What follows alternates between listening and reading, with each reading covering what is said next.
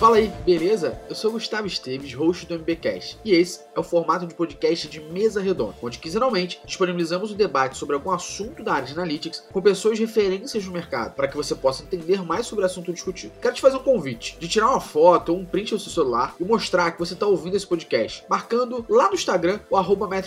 Também é por lá que você pode nos mandar sugestões de temas para a gente poder debater aqui no podcast. E se ao final desse podcast você acreditar que ele é útil para algum amigo, compartilha com ele. E seja bem-vindo a mais um episódio. Eu tenho hoje uma honra e um orgulho. Honra de estar trazendo bastante gente aqui para falar sobre um tema tão legal e bastante gente importante do nosso mercado de analytics. E a honra de talvez ser um dos primeiros podcasts aí do Brasil, da América Latina, a falar desse tema já aqui de forma bem, bem rica e estudada, que é sobre o Google Analytics 4. Esse é o nosso tema de hoje. Vamos falar aqui sobre GA4 e para isso eu tenho aqui o prazer de contar com senhorita Marina Brown. Seja bem-vinda. Fala galera, prazer estar aqui de volta. Para quem não me conhece, eu sou Marina, trabalho aqui na MB, sou coordenadora aqui da parte de Analytics. E é um prazer estar aqui de volta, ainda mais para falar sobre GA4, que estou aí já há um tempinho estudando sobre. Boa, seja bem-vinda. E para completar esse time aqui, temos mais duas pessoas. Senhorita Ana Paula, seja bem-vinda. Oi, pessoal. É, eu sou a Ana, sou consultora de Analytics hoje na Bounties aqui nos Estados Unidos. É, já trabalho com GA há uns 15 anos, já estava olhando aqui o histórico, logo compraram o Urkin. Uh, então tem uma história grande aí de, de Universal Analytics, muito mais focada em web do que app, app e GA4 uh, ah, é novidade, assim, já fiz algumas documentações, mas também estou aprendendo e correndo atrás do GA4, igual acho que todo mundo que está tá no mercado hoje. Todo mundo no mesmo corre, e para completar nossa bancada aqui, ele Seja bem-vindo, grande Ronaldo. Fala galera, tudo bem? Sou o Ronaldo. É, também estou nessa pegada aí de Google Analytics em si há seus bons 10 anos aí de mercado já. É, trabalho na XP Investimentos hoje, XPI, Grupo XP. E, cara, bastante, bastante animado para esse nosso episódio aqui de hoje, hein? Boa, boa. Acho que esse episódio aqui, é, eu gosto de falar que vai, vai dar um tapa na cara daquelas pessoas que falam: Eu quero metrificar tudo. Eita, nós aqui que estamos nesse, nesse tempo aí já, né? A gente sabe como isso dói na gente, né? A pessoa crente que tá abafando quando fala que tá metrificando tudo, mas não sabe o que tá dizendo pra gente aqui, né? Que tá nessa, nesse corre algum tempo. Quando ela fala isso pra gente, sabe que ela tá mais do que perdida, né? não sabe o que metrificar, metrificar a porra toda, né? E acho que, que o GA4 já vem em cima disso. Então, pra galera que tá ouvindo aqui, pra gente ir construindo a nossa, nossa narrativa e evoluindo em cima desse tema, eu queria primeiro começar aqui falando pra galera que não conhece ainda, não foi impactada por nenhum avizinho dentro do seu GA, pra gente falar o que, que é o Google Analytics 4, primeiramente, pra gente explicar aqui o que, que é essa ferramenta, o que, que é essa evolução do Google, para que, que serve e tudo mais. Quem quiser aí começar, fique à vontade. Então, o GA4 é uma evolução do Universal hoje. O GA4 é um nome ali bonito para o antigo GA App Plus Web. Né? Proposta agora do, do GA4 é mudar o paradigma de mensuração, é fazer uma mensuração focada ali nos, nos eventos em si e acabar um pouco com aquele paradigma de é, de um monte de métricas, enfim, uma estrutura de eventos totalmente limitada com Category Action Label e trazer um formato mais Firebase friendly assim para o jogo. Pegando então um gancho aí do que o Ronaldo começou a explicar para a gente, né? É, o GA4 é legal a gente falar sobre o que ele falou, essa questão do evento é o ponto principal agora do Google Analytics, né? Então, a gente passa a explorar os dados de uma outra forma, né? A gente não passa mais a captar os dados é, como a gente estava acostumado através dos cookies. A gente passa agora, os nossos dados são agora é, 100% baseado em eventos, né? Então, por exemplo, usuários são eventos para gente, até mesmo page view vira evento para gente nesse GA4. Então, tem muito do que o Ronaldo falou aí, que o Google né, defende, e acho que para a gente, né, da, da, galera de Web Analytics, é, é bem mais interessante, no sentido que a gente vai conseguir ter uma análise muito mais uh, assertiva né, perante o comportamento dos usuários dentro do site e do aplicativo também. Né? Ah, legal. Acho que a única coisa para complementar era sair um pouco da, da sessão, né, daquela da caixinha que a gente tinha no antigo Universal, que era tudo moldado em cima de uma, de uma, de uma sessão. E aí page view deixa de ser um hit separado, começa a virar evento. E para quem está muito acostumado com web e nunca mexeu muito com app, é meio que quebrar mesmo, quebra-cabeça. Você deixa de ter algumas coisas pré-configuradas e você vai ter várias pecinhas que você vai montar do jeito que você quer e é mais saber encaixar essas peças para analisar de forma parecida com o que a gente analisava antes. Muito bem colocado, galera. Acho que já deu para para todo mundo entender um pouquinho sobre o GA4. E assim, acho que para a gente que está na, na, na, na, área há muito tempo, é uma puta evolução em alguns sentidos. Acho que nesse, nesse escopo de sessão, como vocês falaram, no quesito de evento, acho que é o mais próximo que a gente poderia ter ali do, do Hall Data mesmo, né, de um dado mais bruto do que acontece em cima do nosso site web. E, e para a galera que está que tá ouvindo a gente e já patinava no Universal, eu acho que é entender que nesse momento não tem como você não entender de documentação, não tem como você não entender de como funciona, não tem como você não entender de como é instalado, como é configurado, como é absorvida a informação.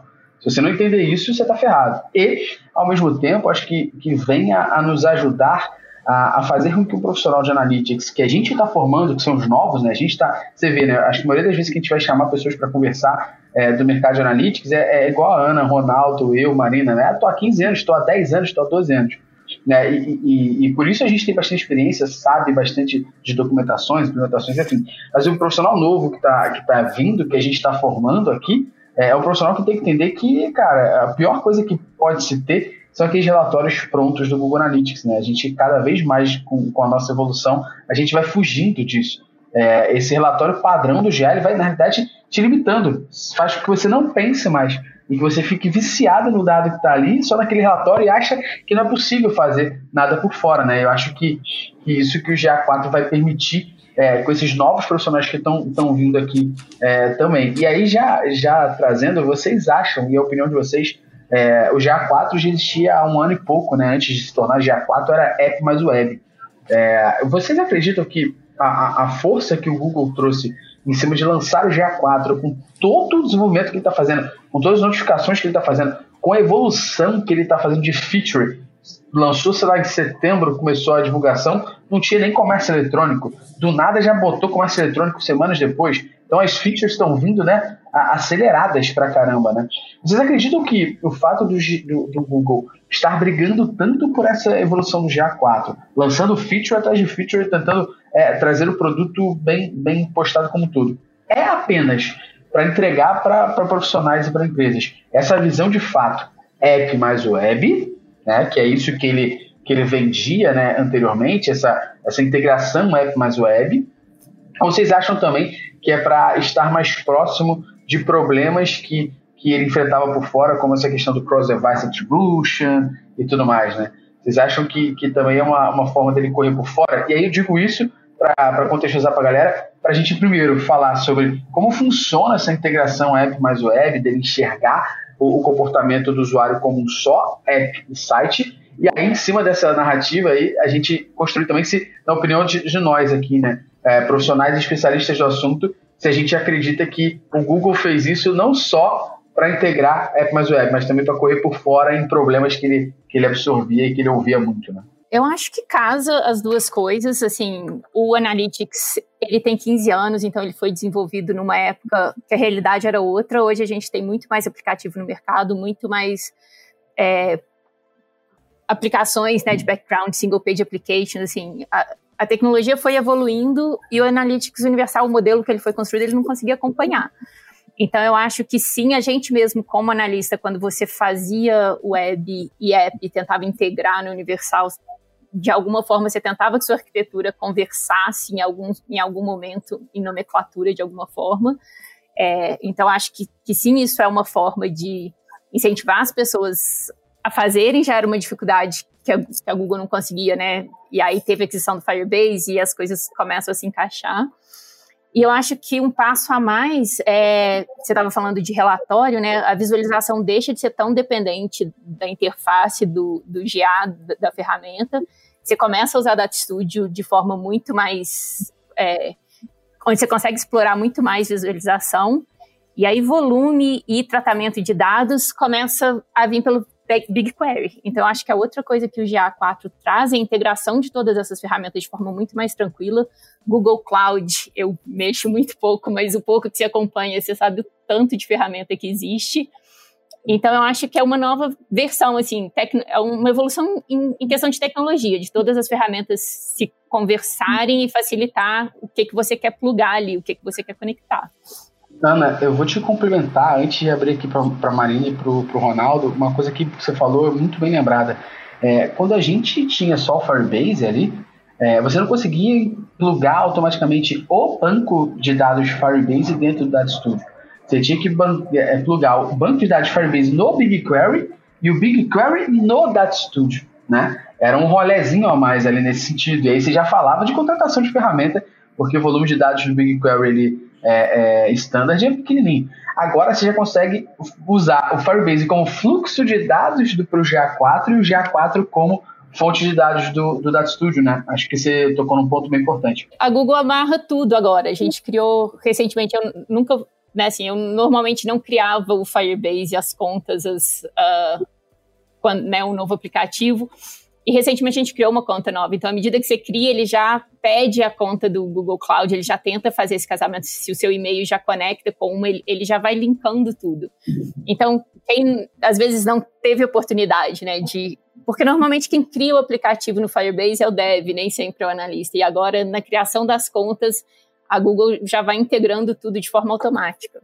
Sim, exatamente. E eu acho que o ponto que o Gustavo falou sobre correr por fora é interessantíssimo porque a gente é, de fato está correndo por eles é, estão lançando diversas features acredito que para é, se tornar uma ferramenta mais redonda né a gente sabe que o já como o já falou foi lançado meio que do nada assim as pressas e estão lançando as features aí é, e aí é legal a gente pensar aqui que antes disso né para quem queria analisar, não tinha o web mais a app, né? A gente tinha que exportar os dados de Google Analytics, exportar os dados de Firebase, e aí você fazia esse cruzamento de dados, talvez num BigQuery da vida, né? No Excel, é, dependendo do seu volume de dados.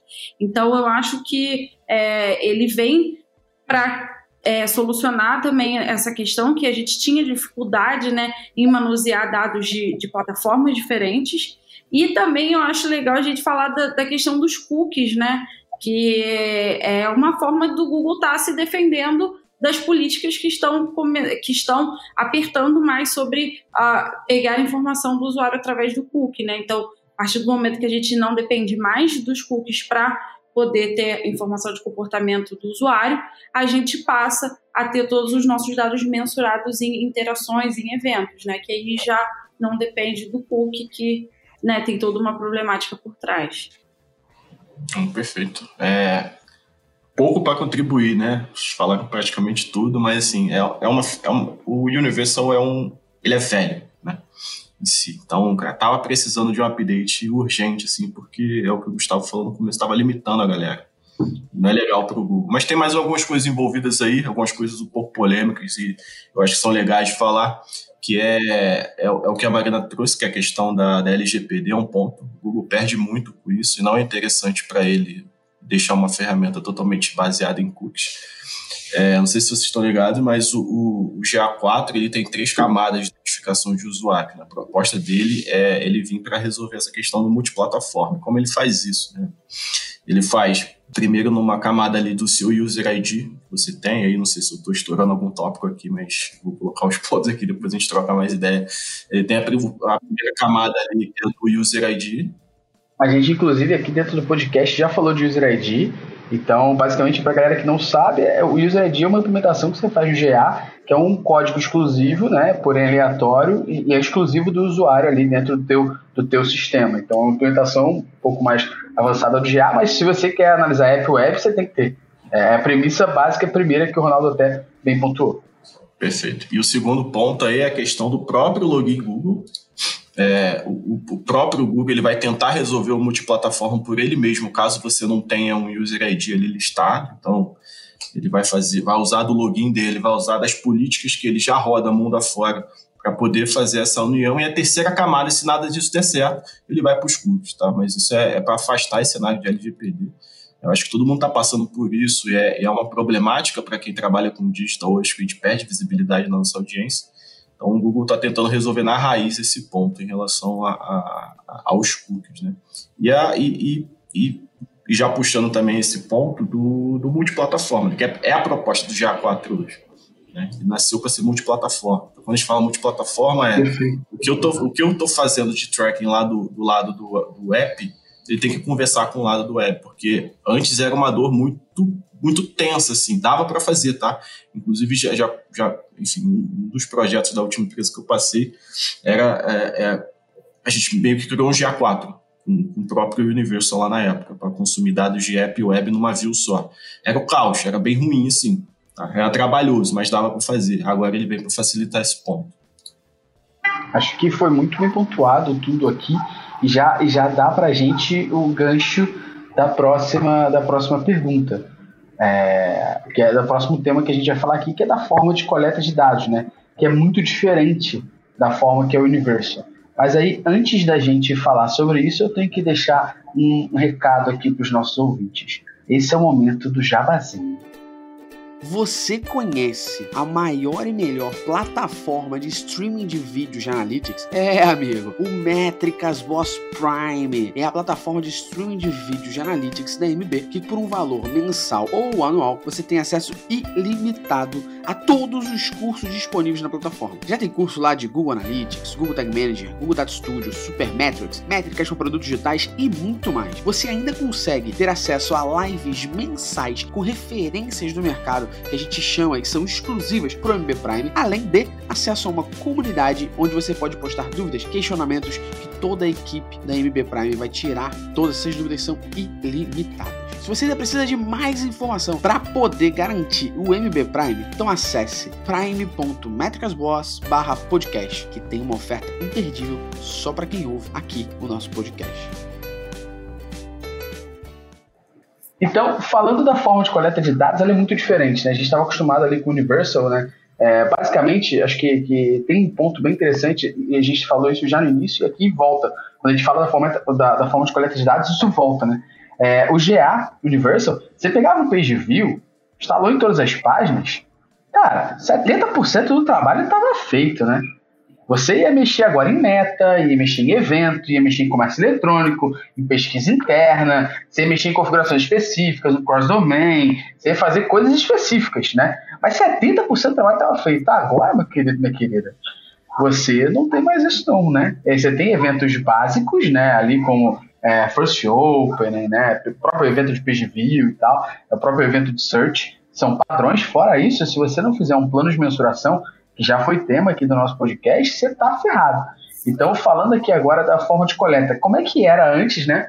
Explicando aí para a galera como é que era antes a forma do Universal e como que é hoje a forma é, do GA4 e por que, se as pessoas não se planejarem, estão ferrados.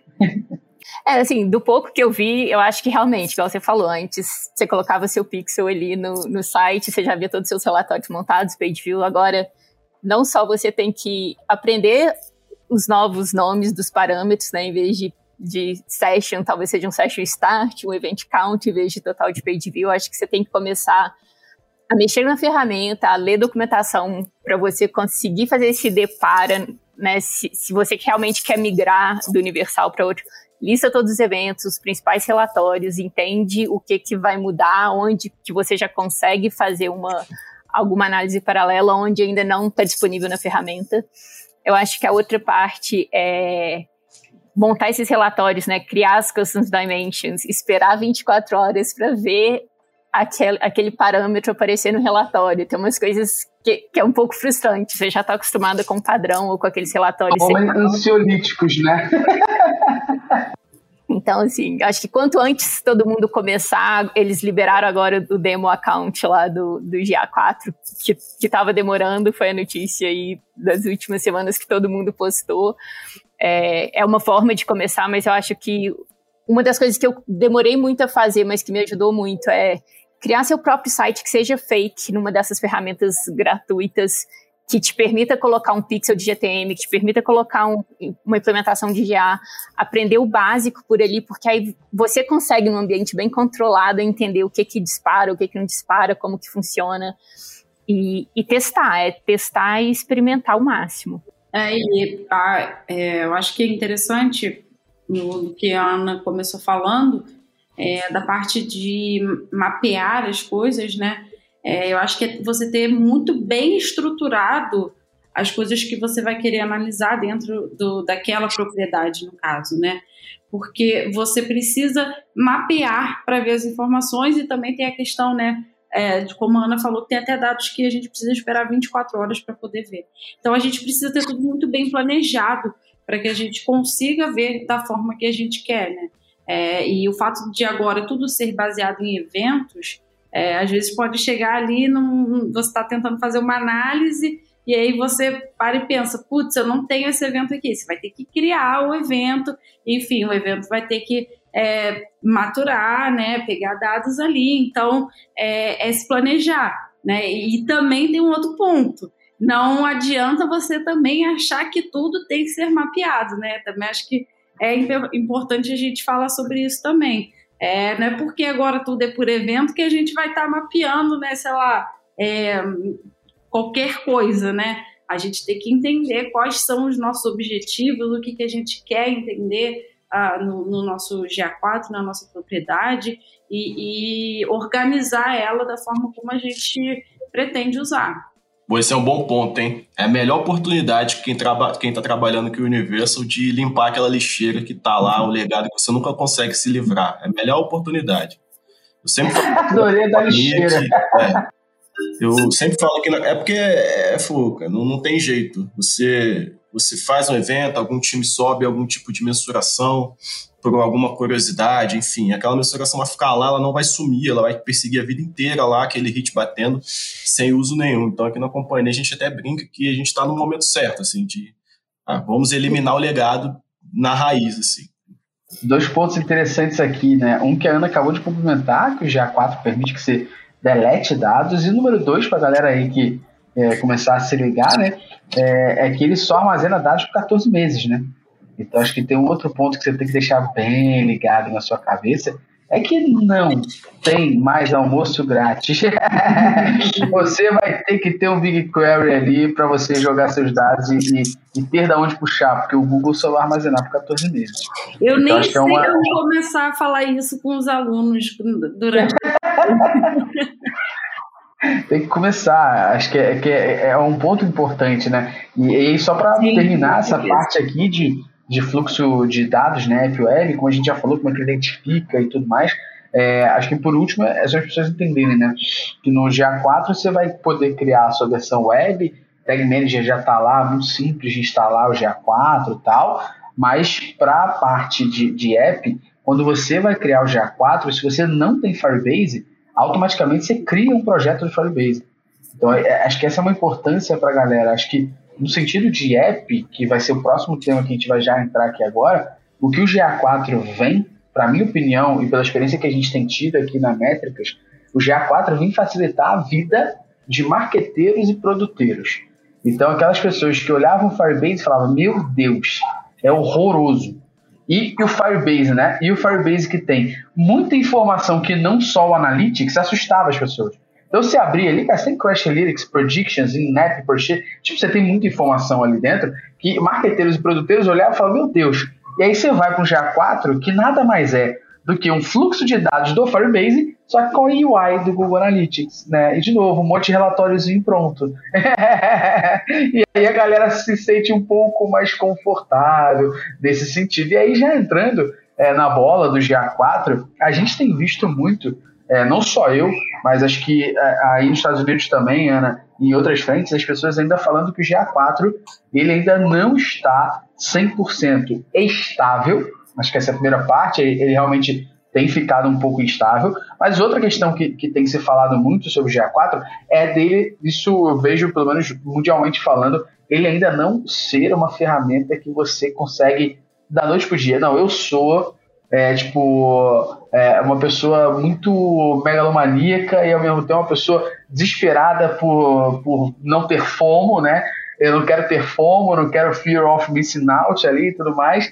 Então eu quero migrar para o GA4 e esquecer o Universal. Se a gente está falando de web, a gente entende que ainda não está pronto.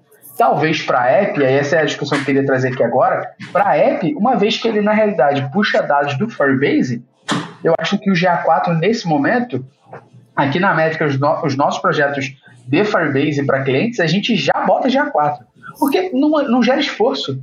É, o que eu vou fazer no Firebase vai refletir no GA4. A questão agora é que eu vou chegar para o time de desenvolvimento e falar: olha, o Firebase está aqui, time de produto e marketing, o GA4 está aqui. Porque o esforço é um só, a implementação daquilo. Dentro do Firebase, eu jogo aquela informação para o GA4.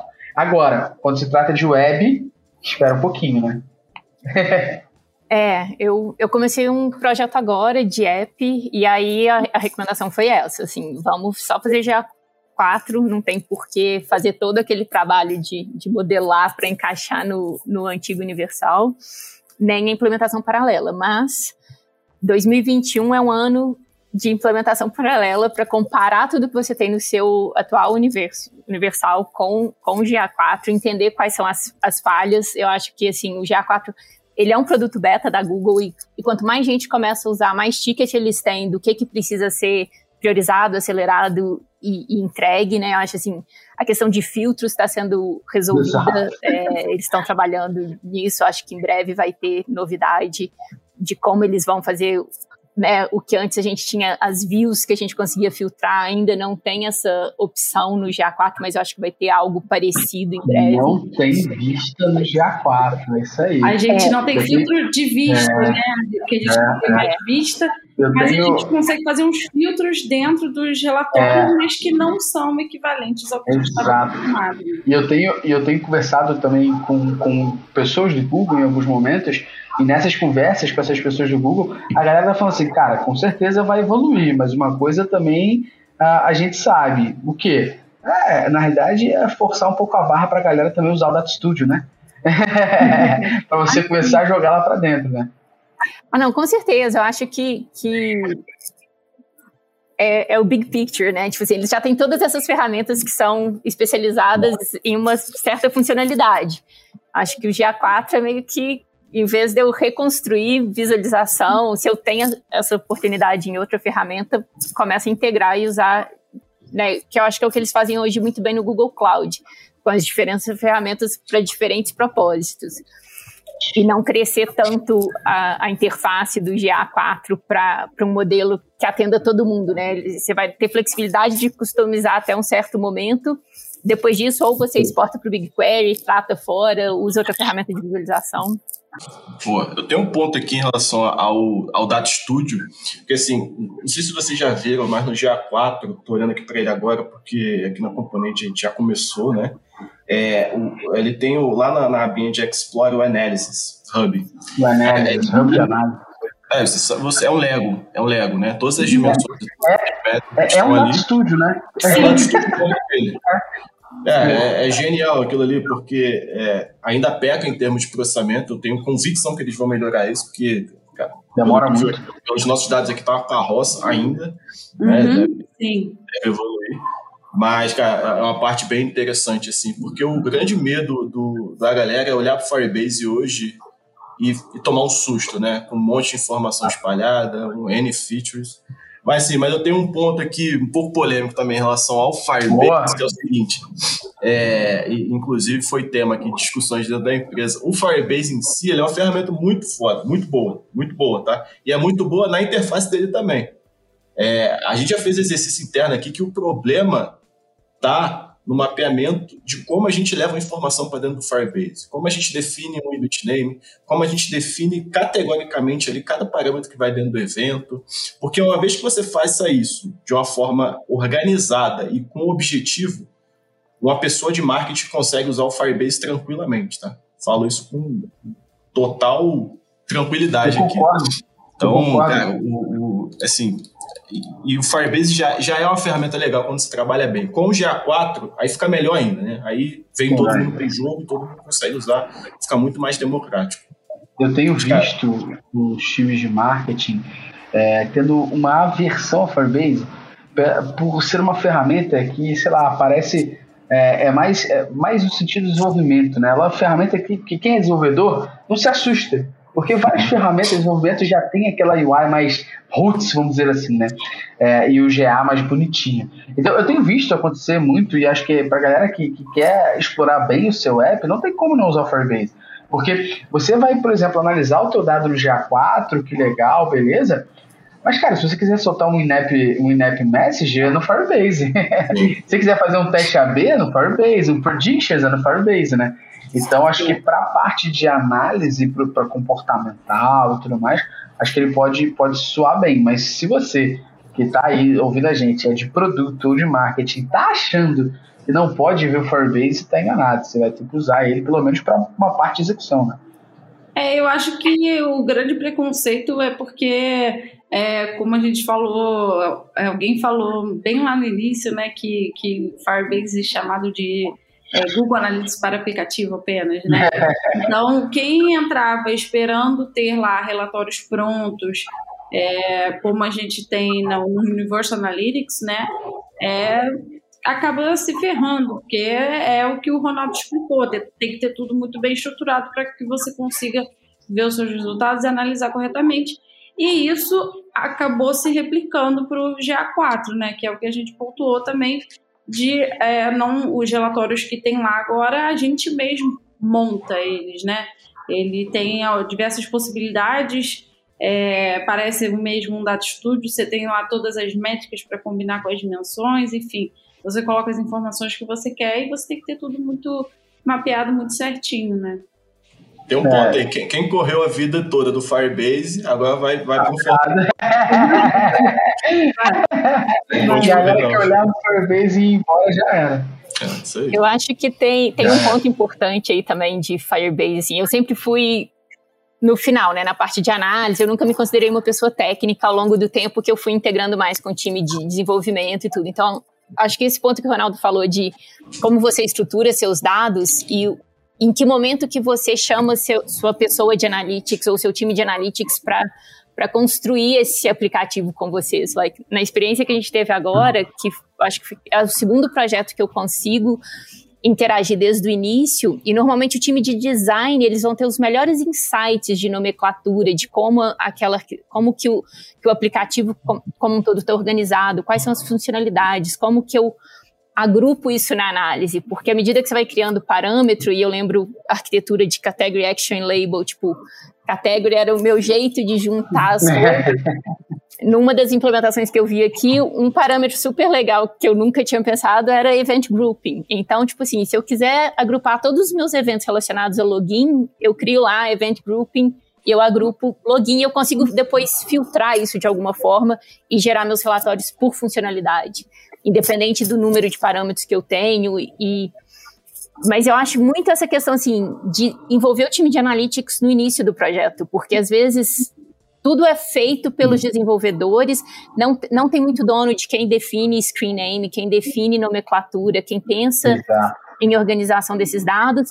E aí, igual vocês falaram, tá tudo implementado de uma certa forma no Firebase e depois é o analista que tem que quebrar a cabeça de como eu organizo isso tudo no relatório, ou a pessoa de marketing, produto. Às vezes, às vezes perguntam aqui para mim, Ana, que sou mais a pessoa que está de frente das vendas aqui das, dos projetos da Métricas, aí parece até que é papo de vendedor, Ronaldo e Ana. É, a galera fala assim, em que momento você tem que entrar? Assim, porque o site não está pronto ainda. Eu falei, é o melhor momento, meu senhor. Esse é o momento, só para te falar. Porque é o momento da gente testar tudo, é o momento de implementar data layer, é o momento de ter tudo certinho, é o momento de ver se tem variável ali, se tem classe, se tem ID, se tem alguma coisa que falte para alimentar. Esse é o melhor momento. Assim, se você falar que o site subir agora vai me chamar, você vai demorar um bom tempão, porque quando o site sobe, cara, é só bug fix, né, que a gente vai atuar. É só isso. Você não vai atuar em implementação e melhorias. Então, é, parece a gente papo de vendedor para entrar logo né, na, no, projeto, mas na realidade não. O melhor momento é quando o site ainda não está no ar. Você consegue atuar em cima de tudo aquilo ali. Né? Acho que, que fica, ficou legal isso. E, e até para a gente contextualizar e, e, finalizar esse ponto aqui bem amarradinho. É, então, a, a dica de, da gente aqui, para a galera que está ouvindo, é, cara, Você vai usar o GA4 para web, só para web? Cara, usa, mas não esqueça de alimentar o teu Universal. Use em paralelo, como a Ana falou, para você entender o que está certo, o que está errado, como é feita alguma coisa, como é feita outra. As nomenclaturas de rejeição mudaram, as formas como a rejeição é calculada muda. Eu vou entrar já já é, nesse tema também das quatro novas métricas do GA4 é, para gente, a gente bater. Acho que é importante para a web ele não está 100% pronto. Agora, para app, você já consegue, consegue usar. Poderíamos dizer, então, que o GA4 seria uma forma mais amigável para quem não acha Firebase amigável de usar é, é, as informações de app. Concordam? Concordo, concordo. Mas adicionaria que, por mais que o, o produto ainda não esteja completo para a web e com o roadmap acelerado aí de evoluções do produto, é, o dual tag ele é aconselhado né, pelo próprio é Google é hoje. Porque não existe um custo atrelado à, à, à nova propriedade é, GA4 com, com streaming de web ali, não tem um custo envolvido. Então, puta, é, não, não, custa nada é duplicar as propriedades ali, já que o Tag Manager existe no site, e você vê como é que os dados se comportam nas duas propriedades. Né? Isso é bom também por conta de histórico. Né? Lá na frente, quando você quiser virar, você já tem, sei lá, seis meses, um ano de dados caindo dentro do relatório, fica mais fácil. Eu acho que isso é, é legal que você pontuou, Ronaldo, da, da questão do, do duplicidade ali de tag, mas de tags diferentes, né? Você tem é o dual tag, mas com códigos diferentes, não está dupli duplicando dados, né? Você está alimentando em fontes diferentes. É Exato. É legal isso porque quando o, o, existe uma pequena falha do Google, que eu não sei se vocês perceberam, é, se foi visível para vocês, porque para mim foi porque o que teve de gente falando comigo desesperado quando lançou o GA4 é, não sei se aconteceu para vocês também, tipo assim, quando lançou, apareceu aquela mensagem dentro do GA, faça update para o GA4. Meus amigos e minhas amigas, durante é, pelo menos uns 5 né? dias. Era upgrade. Era upgrade, é upgrade, é. Faça upgrade para o GA4. Quando isso apareceu, pelo menos durante 5 dias, pelo menos ali, você fazia update, update mesmo. Você, cri... você não criava uma nova propriedade, você transformava ela. Exato. em propriedade GA4. É imprudente. Hoje já, não, hoje já não é assim. Quando você faz upgrade para o GA4, ele cria uma nova propriedade. Porque o Google percebeu que isso assustou as pessoas de uma forma absurda. Eu cliquei em upgrade e eu não tenho mais os meus dados do Universal, meu Deus! As pessoas desesperadas, puxando cabelo. Eu vou ter que estudar tudo de novo. Muita gente falando isso comigo. Caramba, eu acabei de fazer um curso de Analytics e eu joguei meu dinheiro fora. Porque mudou tudo. Falei, cara, calma, respira foi assim, o Google vai perceber que fez merda, vai perceber e ele deu o rollback na aplicação, né? e agora quando você faz upgrade, ele dá uma nova propriedade, o que facilita bem, acho que, que esse ponto foi interessante, assim. Hoje, o GA4, né, ele tem quatro novas métricas específicas é, ali do GA4. E uma delas muda total o conceito da rejeição, né? A rejeição, então, por padrão para a gente no Universal era o fato da pessoa não trocar de página. É, e aí depois a gente começou a evoluir no sentido de rejeição para diversos produtos e começou a falar, cara, para mim, se trocar de página ou der play no vídeo, trocar de página ou fizer tal ação que eu considero uma interação, eu vou considerar e a rejeição vai passar a somar isso. Já no GA4, a gente tem quatro novas métricas e uma delas são as sessões engajadas, que, vão, que vai pegar justamente usuários que ficaram mais do que 10 segundos com o seu site ou seu app aberto em primeiro plano. E se ficou mais do que 10 segundos ali em primeiro plano, ou seja, de fato com a aba aberta ou de fato com o app aberto, não em segundo plano ali, né?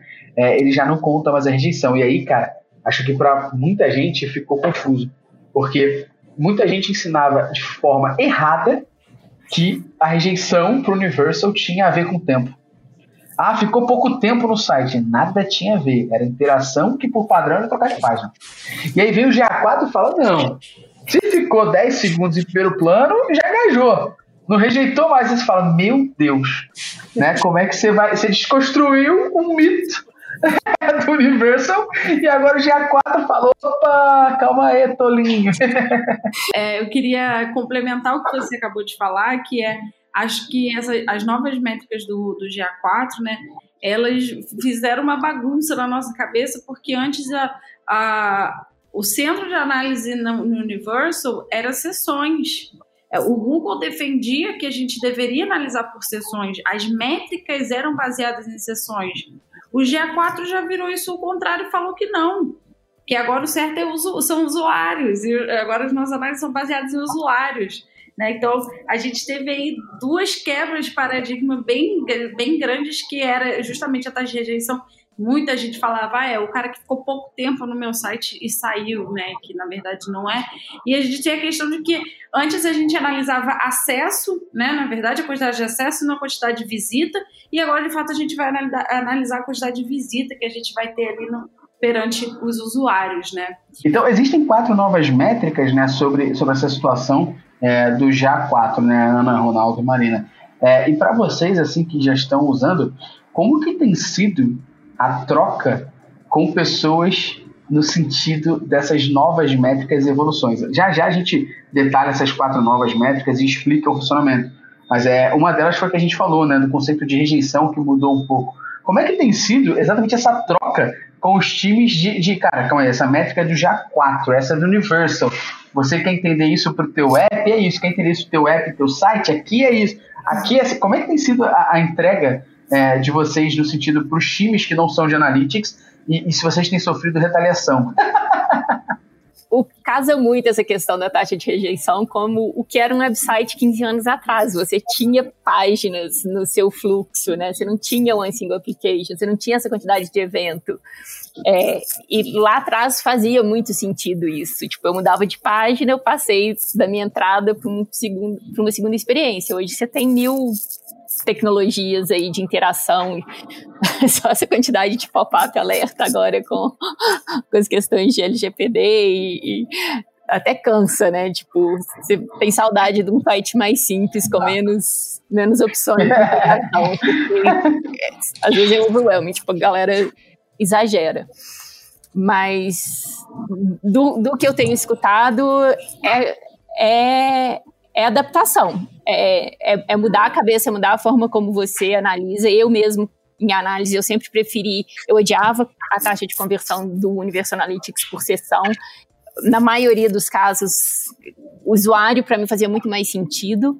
Mas, claro, depende de cada modelo de negócio, cada é, né, eu acho que a sessão estava muito vinculada à mídia de acesso, aí você faz conversão de mídia, ok. Mas no final do dia eu quero saber quantas pessoas entraram no meu site e compraram. A não ser que seja algum site que você mede conversão assim, várias sessões por dia, o mesmo usuário volta e, ah. e converte de novo. É, né, eu acho que, yeah. acho que é nessa linha. É, e a gente era obrigado a usar a sessão, né? Porque é. como as métricas tudo era calculado, né? em sessão, a taxa de rejeição, taxa de conversão, duração média da sessão, página por sessão, a gente acabava sendo obrigado a, a trabalhar com sessão, né? E ao mesmo tempo, né, Ronaldo, a gente não podia confiar 100% na métrica de usuários. Porque a gente fala usuário, mas na real é navegador, né? É. E, e, e, esse conceito de usuário novo e recorrente também vai mudar no período que você está analisando. Então, tipo, era uma métrica ainda assim, eu sempre recomendava para as pessoas, olha, você quer olhar a métrica de usuários? Olha pelo menos dois meses. Não olha um mês, um dia, 15 dias. Você vai achar que o usuário é novo quando era recorrente, vai dar problema. É, exatamente. E, e, assim, o armadilha que todo mundo vai cair é, é a do comparativo, é o deparo. é, é, a gente já está antecipando isso aqui na companhia dos, de, de, de, de, preparar a cabeça das pessoas que haverá uma mudança de paradigma. A gente não está a gente não tá indo de uma ferramenta para outra que as coisas vão se falar. Algumas coisas até vão. A gente já te, até gerou esses comparativos aqui dentro para deixar o povo um pouco mais confortável. Mas sabemos que coisas, por exemplo, a taxa de rejeição aí, que é, são os, uhum. usuários engajados lá, muda completamente, distorce. Tipo, é a diferença de 60%, sei lá.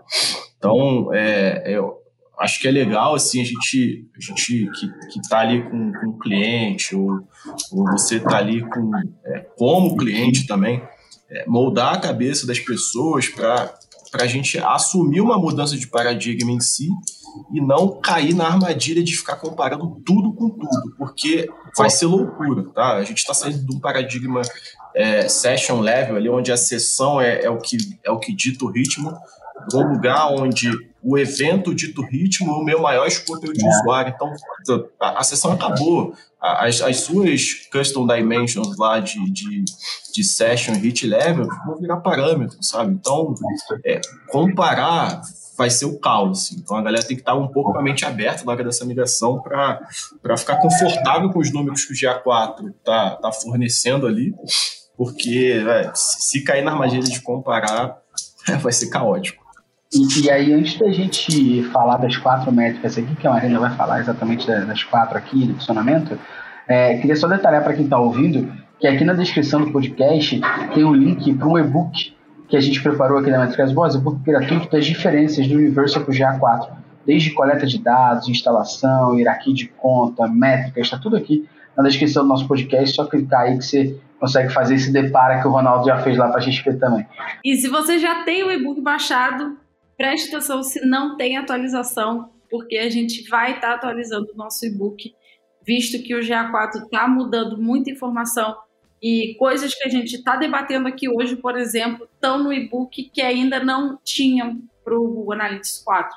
Então, se você não tem, baixe também para verificar se não é uma atualização do nosso e-book antigo.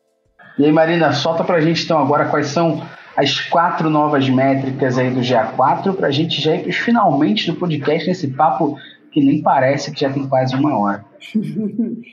então, é, a gente tem quatro, nova quatro novas métricas, como o Gustavo bem pontuou, né?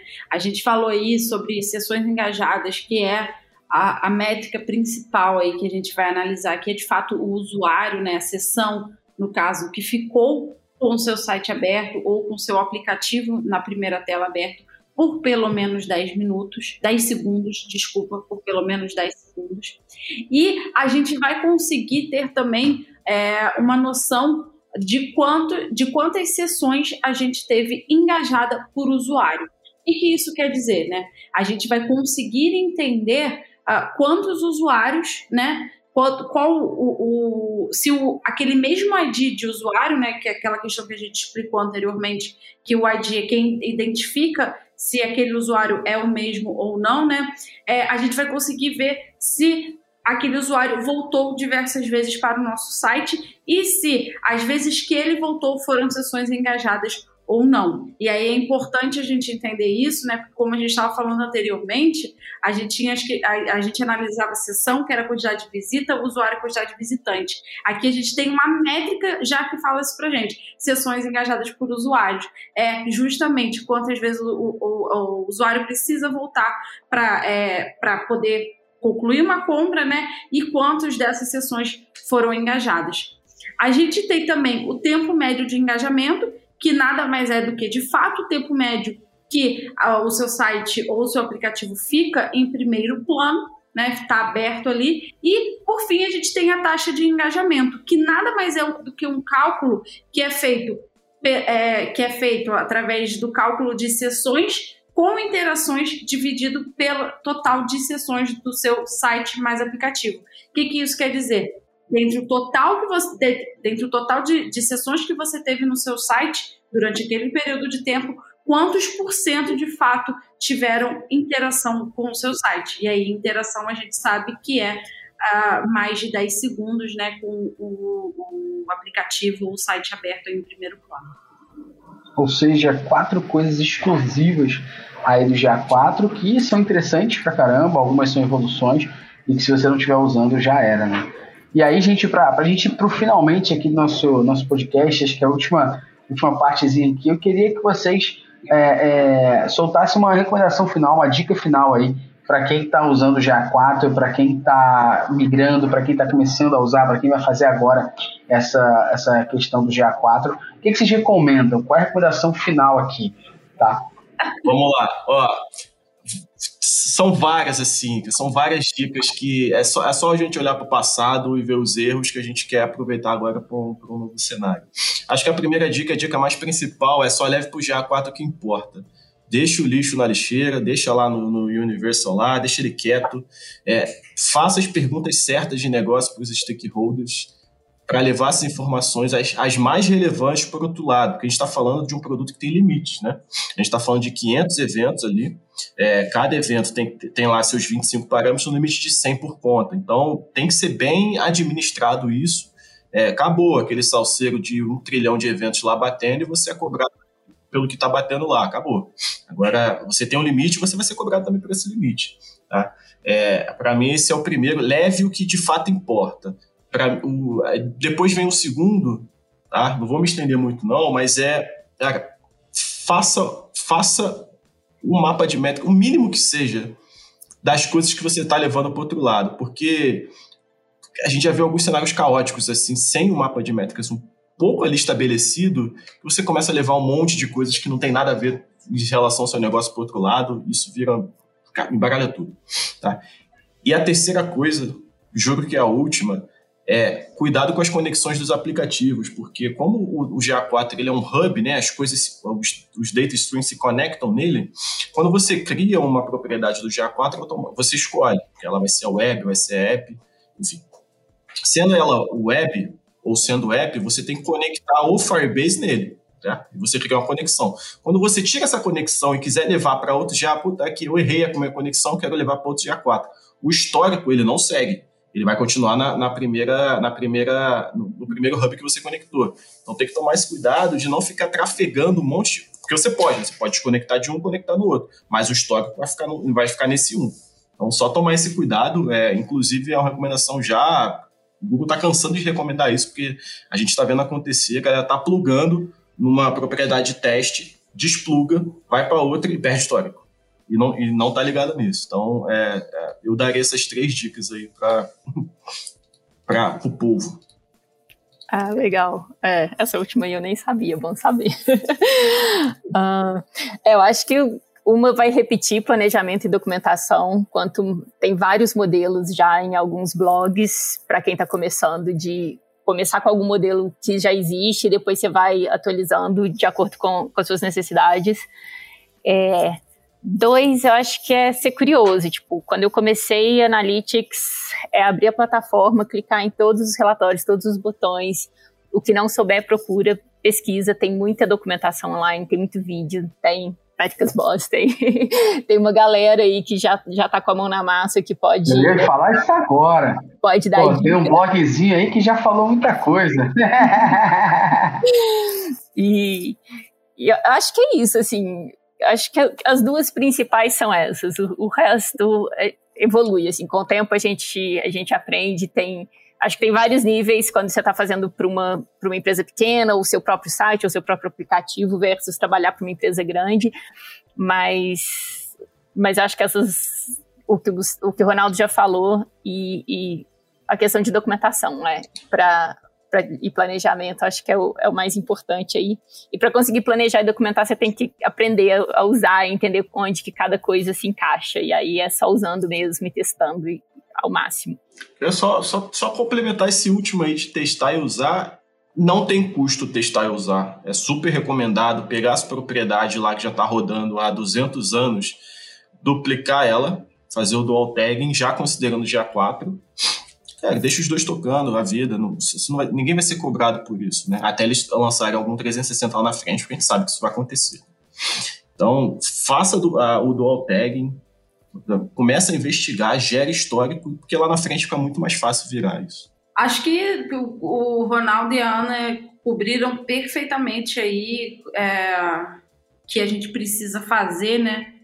E acho que o mais importante é o que a Ana pontuou, que é começar a fazer, porque é, acredito que muitos de vocês que estejam aqui ouvindo podem estar com bastante dúvida, e você só vai conseguir entender, como foi bem pontuado pelos dois, se você abrir a ferramenta, criar lá a sua propriedade e começar a usar. Você vai começar a ter as suas dúvidas, você vai começar a procurar documentação, você vai começar a entender como você quer é, ter os seus dados captados dentro do, do GA4. É, eu tenho brincado com relação a isso, falando que é aprender Google Analytics do zero, praticamente, com o GA4.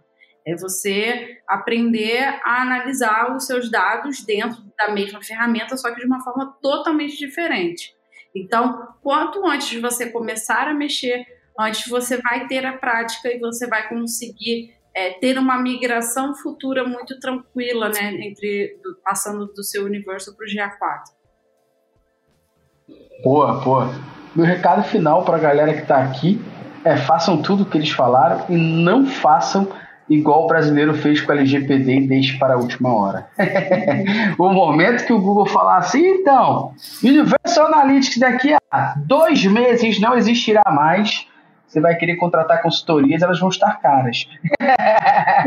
então, aproveite o momento para não dar esse mole no final das contas.